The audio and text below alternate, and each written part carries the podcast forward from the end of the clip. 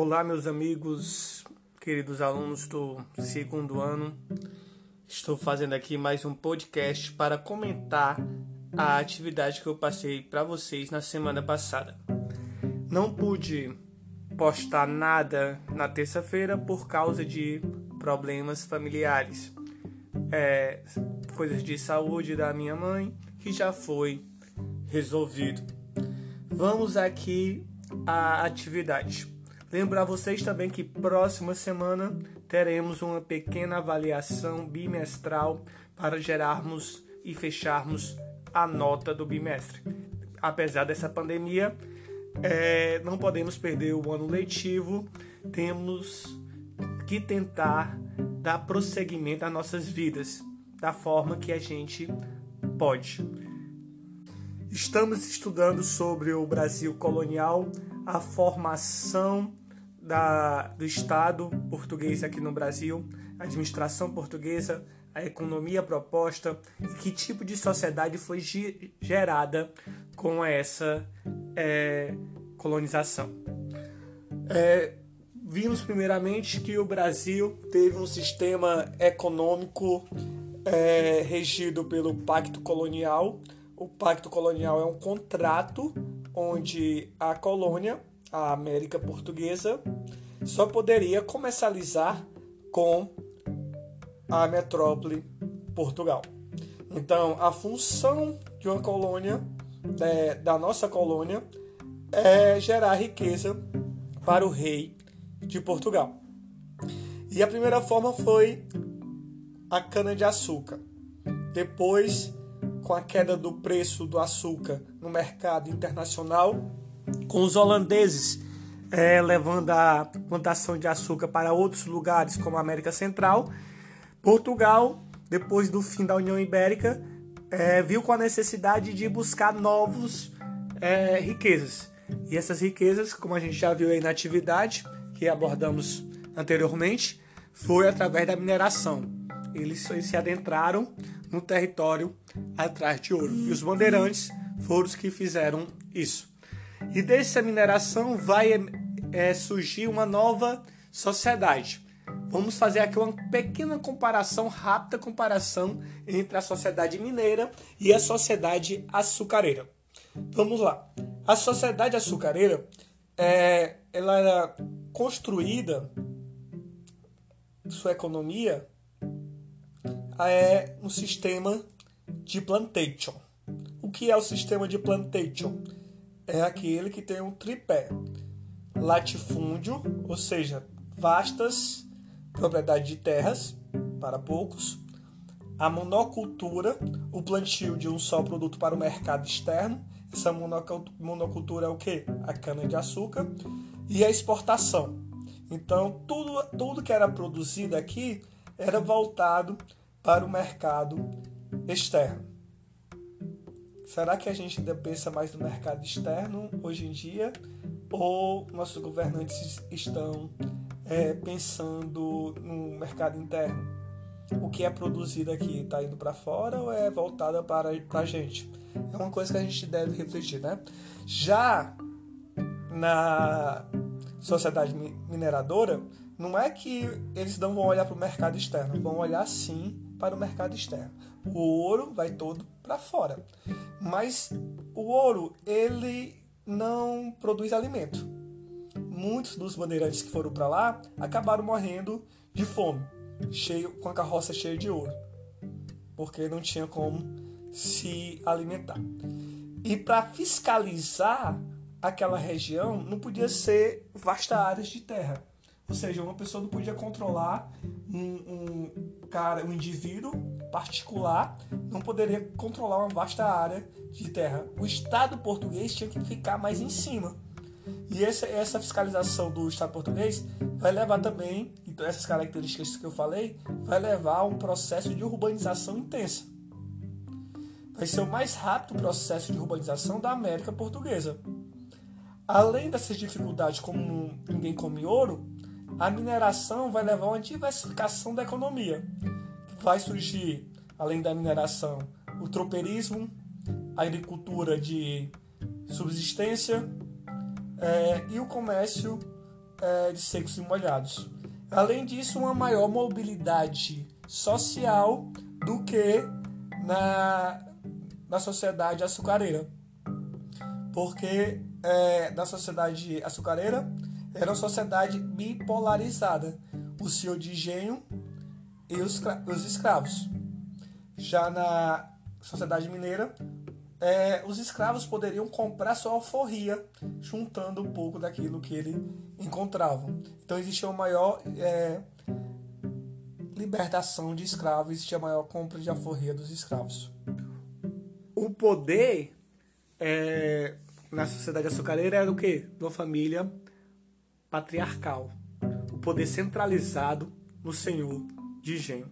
Então, na sociedade mineira, esse poder vai ser mais diversificado. Vai ter lá o Estado mais presente, o Estado português mais presente naquela região.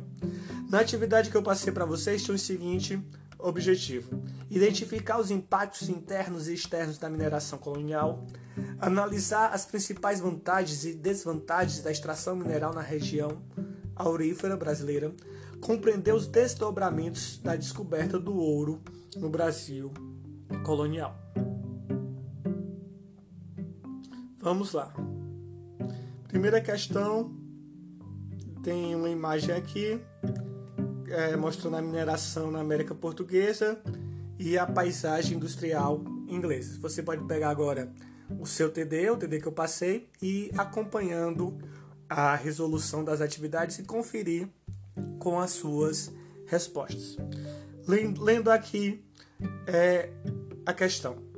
As duas figuras simbolizam dois processos econômicos que se consolidaram e se expandiram no século XVIII, século XVIII, 1700 até 1799, provocando amplas e irreversíveis modificações nos respectivos ecossistemas. As relações históricas entre os dois processos podem ser consideradas. Então você está é, relacionando a economia mineira com a revolução industrial que estava ocorrendo na Europa. Enquanto a gente estava trabalhando com extrativismo mineral, eles estavam é, na indústria de transformação. Vamos ler aqui as questões e procurar a alternativa correta. Item A. A relação histórica entre os dois processos pode ser considerada meramente cronológica, pois ambos se desenvolveram no início do século XVIII, época em que se expandia tanto na Europa quanto nas Américas, colonizada pelos europeus, a utilização do trabalho escravo dos negros africanos devidamente controlados e administrado pelos seus proprietários, os membros da elite branca. Negativo. Negado. Existiam é, europeus que defendiam a liberdade humana na Europa, é, depois do trabalho assalariado, e era a favor da escravidão na América. Então o liberalismo para eles ali era mais humano, né? uma liberdade política ali para os europeus, que se achavam civilizados, e aqui poderia ter escravidão e a liberdade aqui era poder escravizar. Então a ideia de liberdade vai variar de acordo com o lugar. Então é incorreta essa questão. A relação histórica é muito tênue, na medida em que apenas representa dois exemplos isolados de destruição predatória dos ambientes naturais. Tá errado. Nem vou continuar. Item C. Significativa, pois desde a assinatura do Tratado de Mendui Tratado do Panos e Vinho, Tratado de Mendui, o Estado português ficou subordinado aos interesses da Inglaterra, como as importações dos panos, tecido pelas manufaturas inglesas, custavam mais caro para Portugal do que as receitas com as exportações de vinho para o mercado inglês, o ouro extraído das regiões mineiras da América colonial lusitana foi amplamente transferido para o mercado inglês aí contribuindo para sedimentar as pré-condições para o desenvolvimento da revolução industrial. Excelente! E esse tópico explica sucintamente porque é, Portugal ficou para trás no desenvolvimento capitalista mundial. Portugal ele foi extraindo as riquezas de sua colônia. Ele não investiu em tecnologia, não investiu na revolução industrial. Ele tinha um ouro, pegava o ouro, construía palácios e nas suas transações comerciais com a Inglaterra, o Tratado de Panos e Vinho, conhecido como Tratado de Mentwin também, Portugal saía deficitário e pagava com ouro brasileiro. Então, o ouro brasileiro financiou a Revolução Industrial Inglesa. Para que houvesse capitalismo, foi necessário o tráfico de escravos e a exploração aqui das jazidas de ouro. No capitalismo, no comércio, tudo está conectado. Para que haja riqueza no lugar, outro está tendo pobreza. Vamos lá. É, então, o item C na primeira questão. Segunda questão tem um gráfico. Observe o gráfico a seguir relativo à produção aurífera do Brasil no século XVIII. Muito bem, vamos analisar o gráfico. Tempo aí para analisar o gráfico.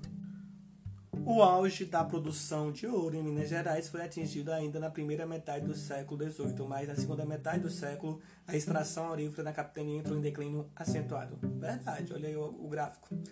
A produção aurífera conjunta de Goiás e Mato Grosso suplantou durante alguns períodos a produção de ouro nas capitanias de Minas Gerais. Negado, tá errado. A produção aurífera de Goiás atingiu seu ápice ao mesmo tempo que ocorria a queda dos rendimentos da produção do ouro em Minas Gerais. Correto. Então a resposta certa é, são os itens 1 e 3. Então com apenas 1, 1 e 3 é o item C ali, você marca.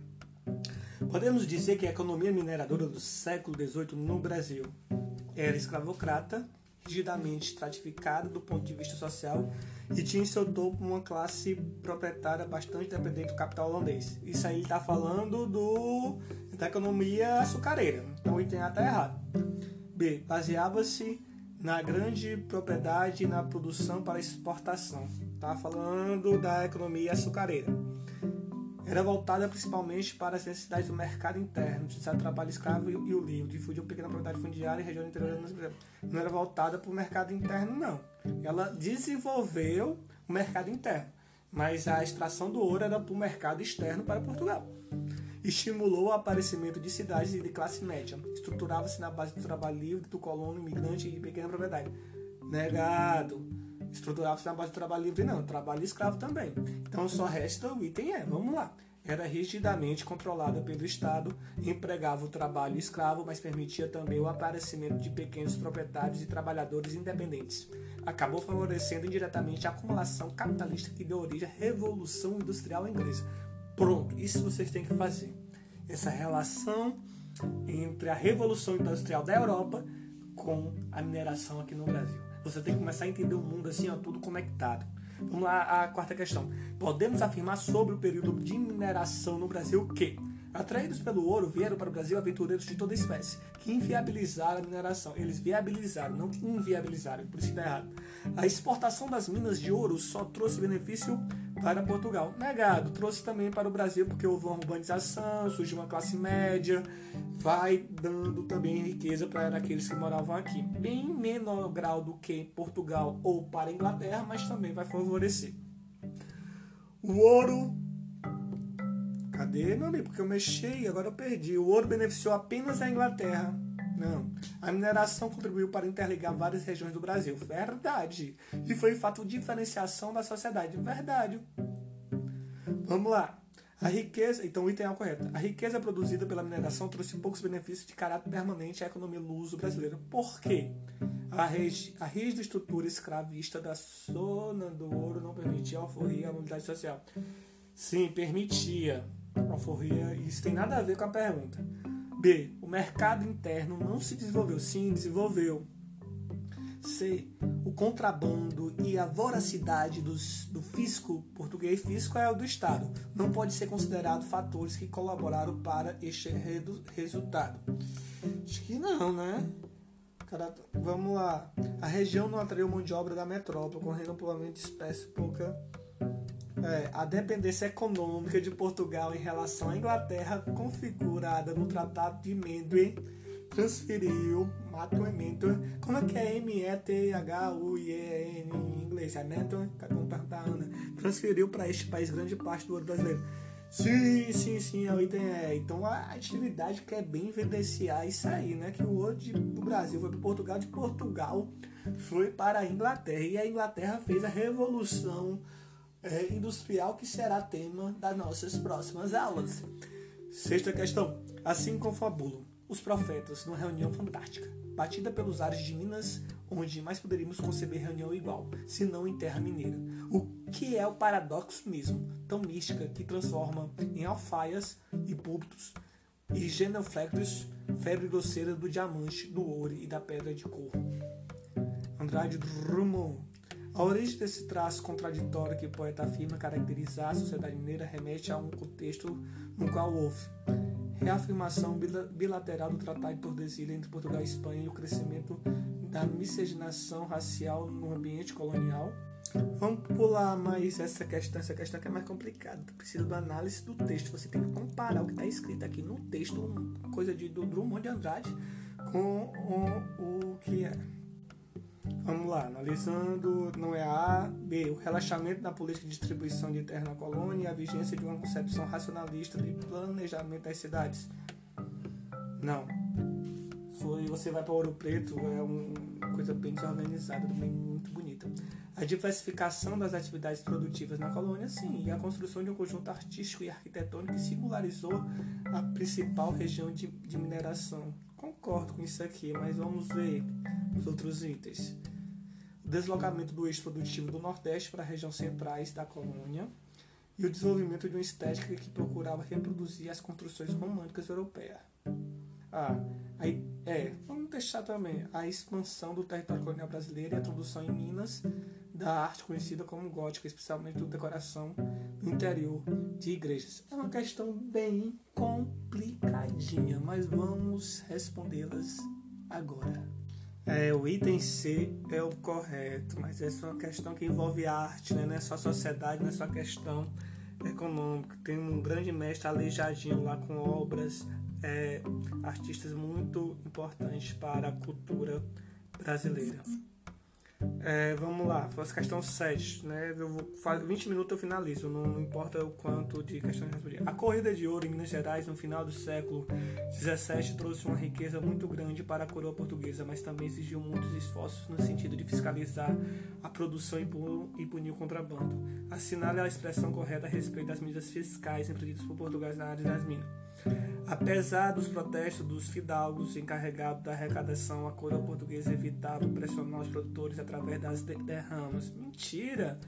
Ele não evitava, não. Ele falou o seguinte: você tem até produzir 100 roupas e se você não tiver, você vai ter que te tomar tudo que você tem.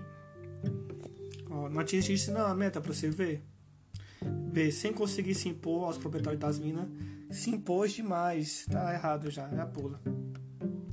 A administração colonial instalou as casas de fundição para regulamentar a produção do ouro e arrecadar mais impostos, obtendo total apoio das proprietárias das minas. Se ele tirasse esse obtendo total, na história nunca generalize. A história é muito fechada em contexto, em tal lugar, em tal tempo, nunca é geral. Quando está generalizando, tá errado. Então esse total que mata a questão. Ao aumentar a carga fiscal e as casas de fundição, a coroa logrou aumentar a arrecadação de impostos, mas provocou revolta dos proprietários das Minas Gerais. Esse é o certo. Na página 65 de vocês, de vocês não, do livro de vocês, tem falando sobre a fiscalização, né? Então, eh, em 702, eh, a colônia portuguesa vai criar, a administração portuguesa, a Intendência das Minas que era vinculado diretamente a Lisboa, que policiava a área da, de mineração e cobrava tributos, além como funcionário de tribunal de última instância. Foi criada também a Capitania de Minas Gerais, ali tudo pertencia a São Paulo, então a Capitania de Minas Gerais, que hoje é o Estado de Minas Gerais, vai surgir a partir daí. É, forma de arrecadação dos tributos estabelecida pela coroa variavam no decorrer do tempo. Uma das primeiras, a cobrança do quinto, consistia em repassar para a coroa 20% sobre o total minerado do ouro.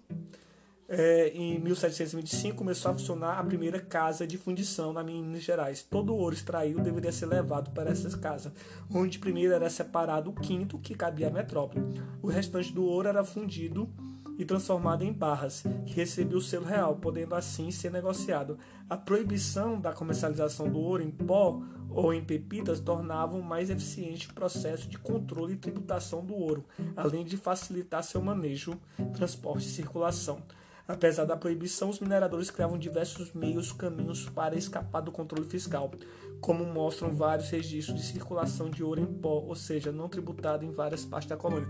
Um deles era o santo do paoco, né? Eles faziam um santinho oco e diziam que estava comercializando o, o, santo, mas dentro do santo tinha é, ouro. E por isso que a gente chama aquela pessoa que tem, né, esteticamente se mostra uma pessoa bem quieta, que é ser só santinha, quieta, mas a planta aqui só por nas escondidas. Então é o santo do Pauco. Além do quinto, passou a exigir o sistema de captação, que consistiu na cobrança de um imposto por cabeça de escravos produtivo ou não maior de 12 anos. Os mineradores sem escravos também pagavam imposto por cabeça, no caso sobre si mesmo.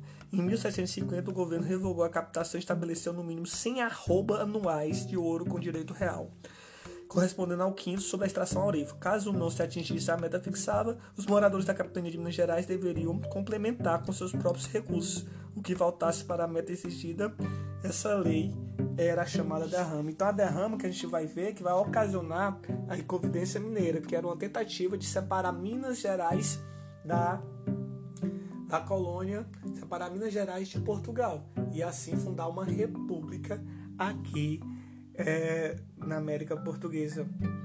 Então, gente, olha, tem faltado algumas questões, mas isso aqui é para comentar, dar um retorno para vocês sobre atividades. O que vai cair na prova serão é, economia e sociedade açucareira e economia e sociedade mineira. Boa sorte, um abraço, que todos estejam bem, que todos estejam estudando, bem tanto da mente, bem do corpo, da saúde. É, saudade verdadeira de vocês, porque isolamento social ninguém merece. Beijos.